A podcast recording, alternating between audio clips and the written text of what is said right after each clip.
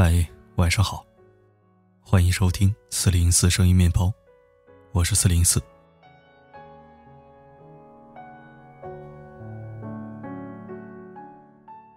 iPhone 手机上有一个功能，叫做屏幕使用时间。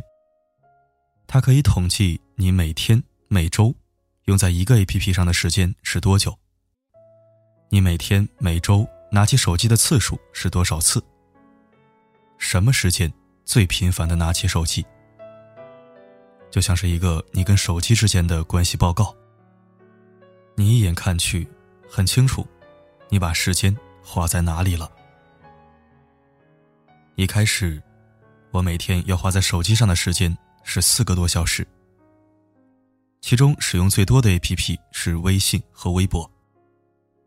我一度以为，因为工作的原因，我要常用这两个 APP。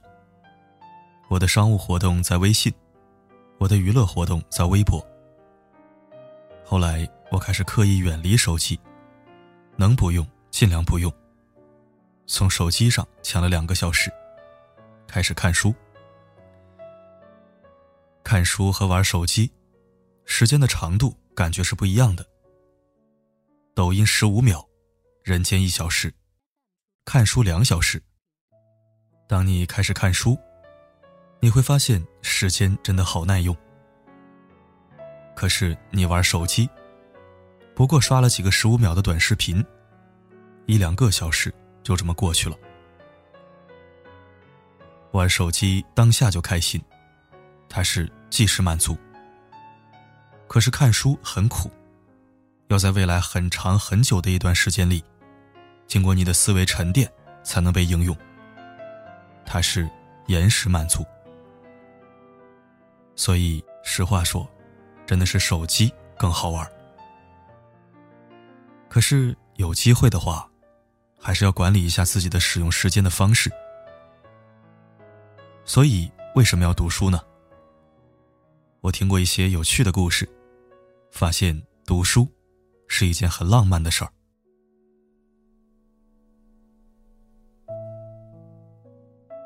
读书使人变瘦。有一个朋友最疯狂的时候，他痴迷读书，一个月读了一百本书，瘦了二十斤。这是我听过最离奇的减肥方法，读书减肥。我问他怎么做到的，他说：“我不给自己犹豫的机会，直接把生活开销的一半变成书，饭少吃一半，只能拿书来补，就瘦了吧。”我以前是一个特别喜欢吃甜食的人。后来，每当我想吃甜食的时候，就把钱攒下来买书。你看，一块提拉米苏就能买一本书。想吃的时候就看书，看书入了迷，早就忘了提拉米苏。看书一旦上瘾，不比吃零食、吃甜食低。现在我碰到高热量的食物，第一反应不是吃不吃。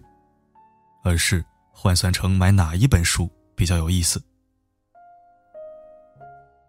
读书使人变甜。有一个朋友，他跟老婆约会的地点不是图书馆就是书店。上大学那会儿认识，两个人都穷，买不起那么多书，他们就去泡图书馆。有一天，他们发明了一个游戏，叫做偷书。比如图书馆上午就开三个小时，三个小时内，两个人一人一本书。看完以后，中午去食堂的一路上到吃饭的时候，就聊，看谁知道的多。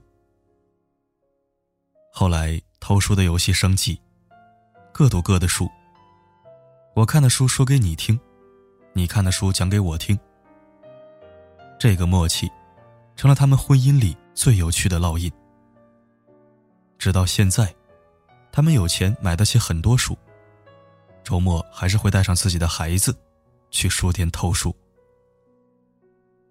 读书人的浪漫，不是一般的甜呐。读书使人安静。当你为工作烦恼，为恋爱发愁，不如拿起手边的一本书。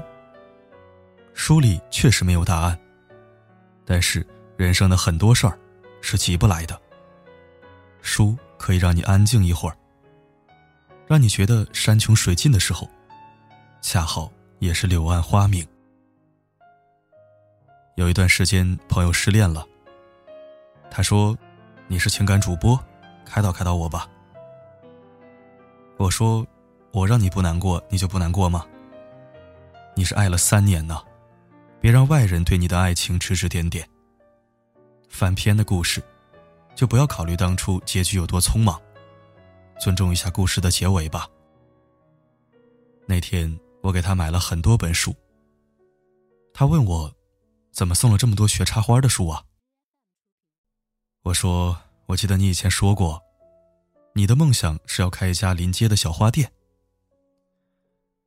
过了半年多吧，他拍了一张照片发给我，他说：“帮我取一个花店的名字吧。”我问他：“你真的开了一家小花店呀？”他说：“那不然呢？你买了那么多书，很贵吧？”我问他。租金贵吗？他笑着说：“比谈恋爱省钱多了。”那一天，他站在他的小花店门口，拍了一张照片，笑得比花儿还好看。我从未问过他哪一天走出了失恋。我想，他打开书的那一刻，才想起了自己吧。人呐，只要安静下来，才知道自己是谁。要去哪里？你口口声声说的爱情，也许只是你必经路上的一只小蝴蝶。你追逐它的样子，像极了你这辈子都不去赶自己的路。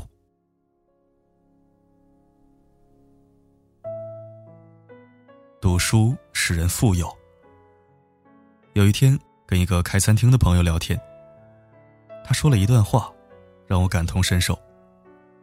他说：“之所以焦虑，很大程度上是自己的能力不够，面对现状无力改变。你有没有发现一个问题？越是小钱越难赚。你看，餐厅的服务员，一天赚一百五十块钱，让我去赚这个钱，赚不来，我熬不下来那个时间，太难太累。让我去赚一万五，我觉得不难。”研发一款爆款菜品就够了。我常常劝他们，还年轻，多读一些书。他们总是笑着点点头，转头就去玩手机了。他们呀，也就是年轻，还没有尝到生活的苦头。为什么呢？你依靠什么方式赚来的钱，也会把这个钱投入到这个方式。你靠努力赚钱，赚来的钱。你就会花掉一部分，来维持你的力气，因为你怕有一天你没力气赚钱。你靠知识储备赚来的钱，你就会花钱去储备新的知识。所以，什么人爱读书？那些知识的既得利益者，他们会不停的读书，不停的学习，因为他们尝到了太多来自知识的甜头。为什么总裁班的老板们愿意花十几万去学习？因为靠知识赚钱，比靠力气赚得更多。思维不先富起来，是没有机会赚大钱的。大家都在偷偷的读书学习，只有刷碗工，多刷一个碗才会开心。因为多刷一个碗，他就可以给自己腾出一点时间来，去多刷一条抖音。是的。当下是开心了，可是未来很苦。你总不能打算一辈子都刷碗吧？人工智能的时代都要来了。多读一点书，让你进入一个更高的圈子，你才会明白，脑子里有东西，才能跟别人聊得来，人们才愿意跟你聊。读书使人智慧。你碰见过杠精吗？你知道什么叫键盘侠吗？你见识过网络暴力吗？或者说，你跟烂人纠缠过吗？你很容易被这些人拽进他们的垃圾情绪里，因为你不会做情绪管理，一点就炸。有一天，一个读者问我：“为什么我写的文章总是有人留言骂我呢？我看过他写的一些文章。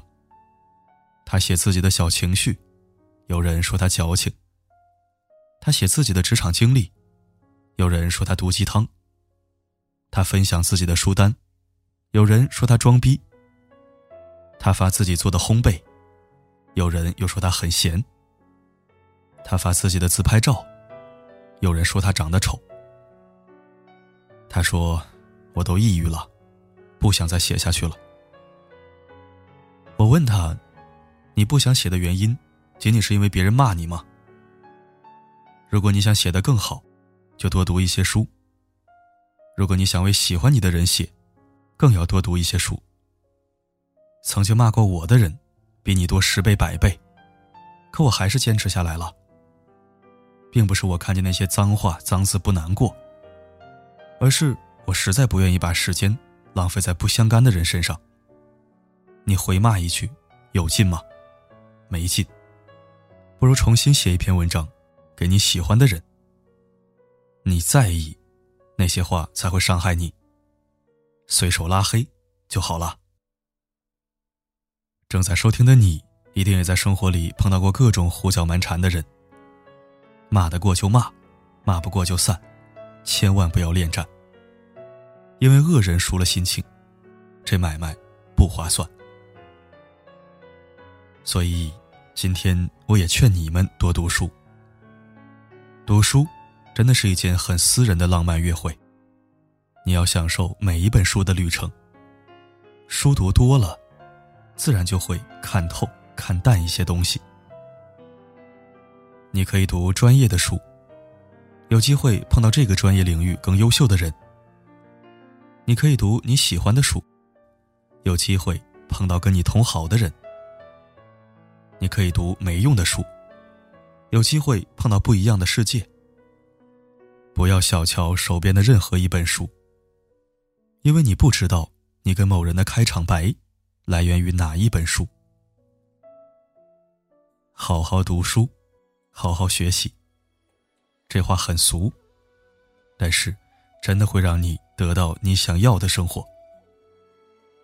其实你有很多机会可以改变命运。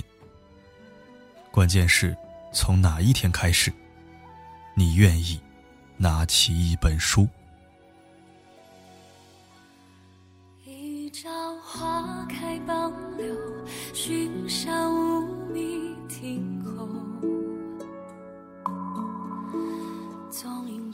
下半日晖，风雨捉不透。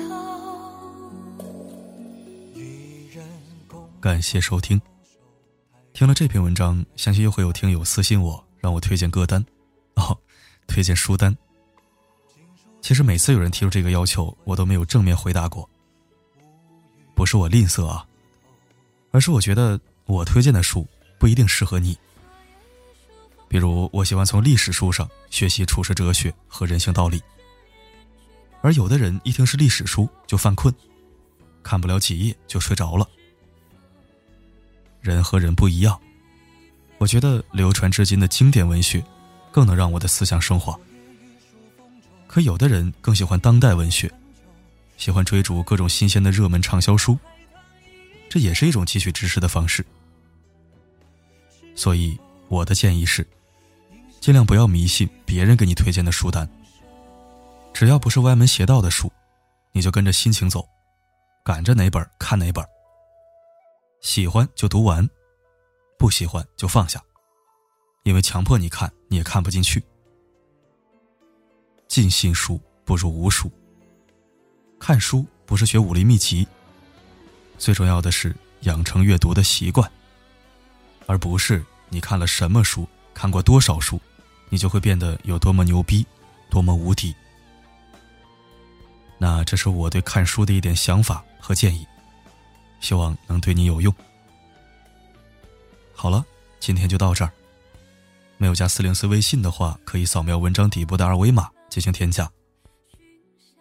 我是四零四，不管发生什么，我一直都在。